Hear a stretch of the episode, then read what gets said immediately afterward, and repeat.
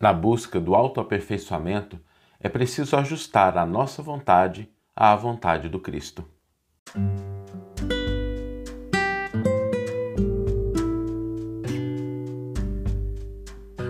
Você está ouvindo o podcast O Evangelho por Emmanuel, um podcast dedicado à interpretação e ao estudo da Boa Nova de Jesus através da contribuição do benfeitor Emmanuel. A nossa reflexão de hoje será sobre aperfeiçoamento e vontade. E todos nós desejamos nos aperfeiçoar, progredir, melhorar, corrigir às vezes alguns problemas. Isso é muito natural. Talvez mais do que um desejo, isso seja uma necessidade. Quando a gente fala das nossas necessidades mais básicas, mais primárias como seres humanos, o aperfeiçoamento e o crescimento desponta como uma delas. Quando a gente não cresce, quando a gente não se aperfeiçoa, a gente começa a se sentir desconfortável, a gente começa a se sentir triste, a gente começa a ficar com a energia para baixo. Então, é uma necessidade nossa. Agora, é interessante, não sei se vocês já perceberam isso, já aconteceu comigo também. Às vezes a gente até quer se aperfeiçoar, a gente quer melhorar, a gente quer progredir, mas às vezes a nossa vontade não está completamente ajustada àquela nossa necessidade, ao que a gente está querendo. Às vezes a gente até identifica algo que a gente fala assim, nossa, podia melhorar nisso, mas a nossa vontade ela fraqueja, ela não é forte o suficiente. Por que, que isso acontece? Muitas vezes é porque nós dissociamos duas coisas que precisam estar constantemente associadas e reforçadas, que é a nossa identidade e a nossa vontade. Às vezes nós pensamos no que nós queremos, mas a gente não reforça, a gente não internaliza aquilo que a gente é, a nossa concepção daquilo que nós somos. Por isso, o primeiro passo para que a gente possa ajustar o nível e a intensidade da nossa vontade à nossa necessidade de aperfeiçoamento é conectar com a nossa identidade, pensar no que nós somos. Isso não é simples. Isso não é uma coisa muito fácil. Às vezes, pensar sobre o que a gente é é difícil, mas é um exercício que vale a pena, porque muitas vezes, por não refletir sobre isso, nós acabamos inconscientemente definindo a nossa identidade por aquilo que a gente não quer. Às vezes a gente, nos, a gente se limita, a gente começa a diminuir a gente define a nossa identidade, aquilo que nós somos, a nossa essência, como pessoas que são vítimas de circunstâncias, vítimas de problemas, pessoas que não têm sorte, que não conseguem resolver as coisas, que não conseguem crescer, que sempre fracassam. Às vezes a gente define a nossa identidade inconscientemente dessa forma. E aí a nossa vontade de crescimento ela não se conecta com esse tipo de identidade. Às vezes a gente se define como elementos transitórios. A gente utiliza elementos transitórios para definir a nossa identidade. Às vezes, o que a gente faz profissionalmente, às vezes, os nossos relacionamentos, às vezes, profissão, estudo, posição na sociedade. E tudo isso faz parte daquilo que a identidade, aquilo que nós somos, a nossa essência, usa, mas isso não nos define, isso não nos limita. Porque quando a gente pensa assim, ah, eu sou um profissional, ou eu sou um empresário, ou eu sou uma pessoa que faz isso, se aquilo é tirado da gente, pode ser que a gente se sinta como se tivesse perdido tudo. E quantas vezes a gente não encontra pessoas dizendo isso? Né? Nossa, perdi tudo. Mas não perdeu o que é mais importante, não perdeu a sua identidade, aquilo que você é. Por isso, refletir sobre aquilo que nós somos é um dos principais fatores para ajustar o potencial da nossa vontade para que a gente possa caminhar no aperfeiçoamento, na concretização daquilo que a gente já se vê como sendo nossa essência e aquilo que a gente precisa burilar para nos tornarmos quem somos. Eu sei que a frase pode ser um pouco estranha, mas ela faz sentido. A gente se conscientiza daquilo que a gente é e aí o nosso esforço de aperfeiçoamento tem uma direção, tem um rumo. E quando nós nos conectamos efetivamente com aquilo que nós somos de fato, não com as coisas transitórias ou com as coisas que nos limitam, com a nossa identidade de seres imortais, com a nossa identidade de filhos de Deus, com a nossa identidade de espíritos imortais, com uma vida que ela não se limita aos estreitos limites do berço e do túmulo, quando a gente se vê como algo mais, quando a gente vê que a gente está na terra não para sofrer, no sentido de simplesmente sofrer, mas como uma oportunidade de crescimento, de aperfeiçoamento, de desenvolvimento daquilo que é a nossa essência imortal. Quando a gente começa a se conectar com isso, do amor de Deus, estou falando muitas coisas aqui para a gente ver que a nossa identidade é muito maior do que aquilo que a gente às vezes constrói.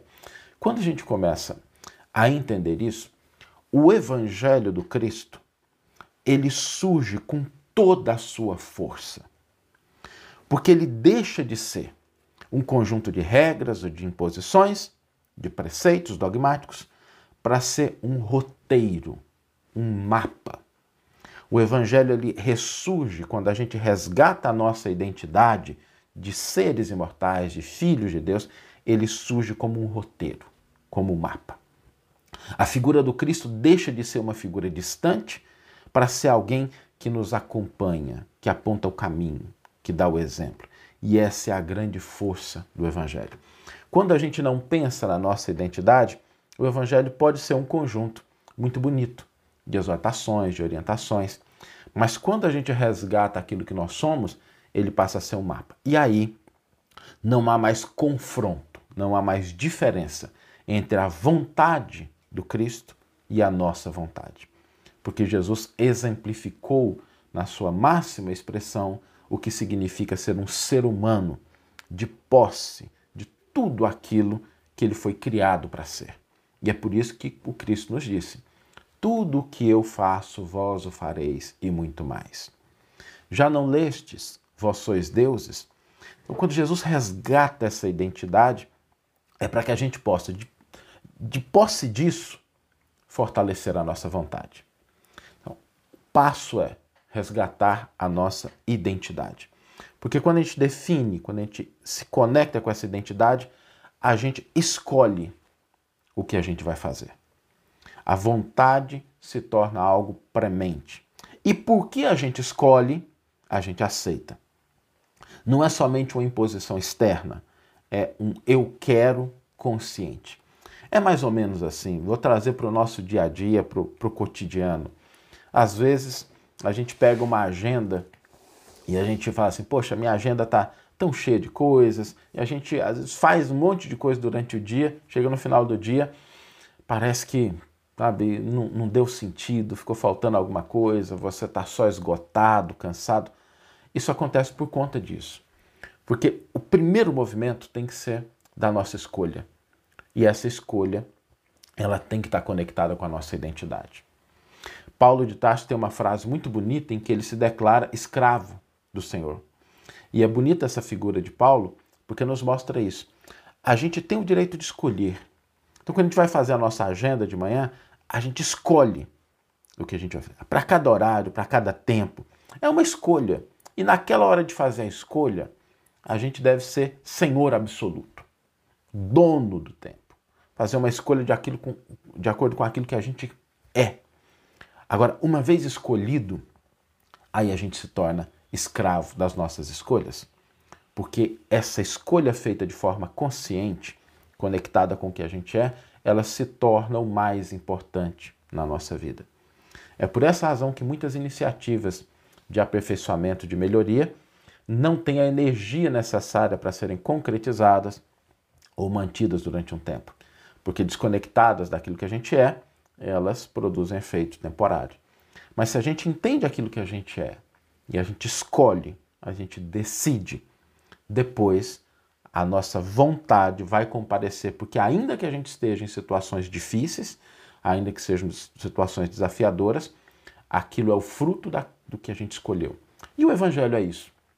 O Evangelho não é uma imposição. Ele não é uma coisa que veio para ditar regras. O evangelho é uma escolha. A gente pode escolher, pode não escolher. mas se estivermos conectados com o que nós somos, então o Evangelho passa a ser um mapa para as nossas decisões, para as nossas ações. Vamos ler agora a íntegra do versículo e do comentário que inspiraram a nossa reflexão de hoje. O versículo está na carta que Paulo endereça aos Efésios, capítulo 4, versículo 1. É um versículo muito interessante e o comentário de Emmanuel também tem vários aspectos. A gente vai tirar um deles que inspirou a nossa reflexão de hoje.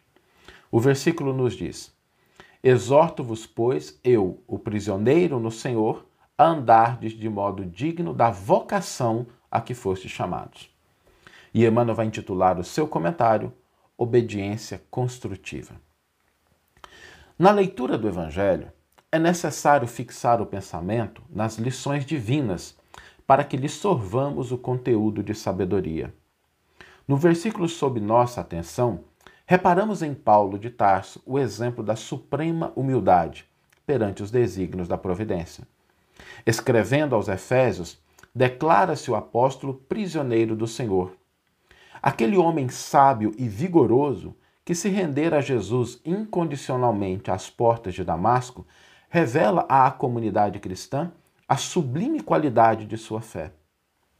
Não se afirma detento dos romanos, nem comenta a situação que resultava da intriga judaica. Não nomeia algozes, nem se refere às sentinelas que o acompanham de perto. Não examina serviços prestados, nem relaciona lamentações. Compreendendo que permanece a serviço do Cristo e cônscio dos deveres sagrados que lhe competem, dá-se por prisioneiro da ordem celestial e continua tranquilamente a própria missão. Simples frase demonstra-lhe a elevada concepção de obediência. Anotando-lhe a nobre atitude, conviria lembrar a nossa necessidade de conferir primazia à vontade de Jesus em nossas experiências.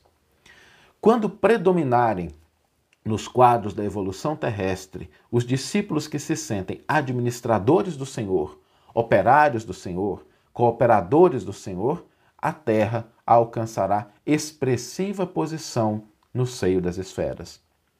Imitando o exemplo de Paulo, sejamos fiéis servidores do Cristo em toda parte. Somente assim abandonaremos a caverna da impulsividade primitiva, colocando-nos a caminho do mundo melhor. Que você tenha uma excelente manhã, uma excelente tarde ou uma excelente noite e que possamos nos encontrar no próximo episódio. Um grande abraço e até lá!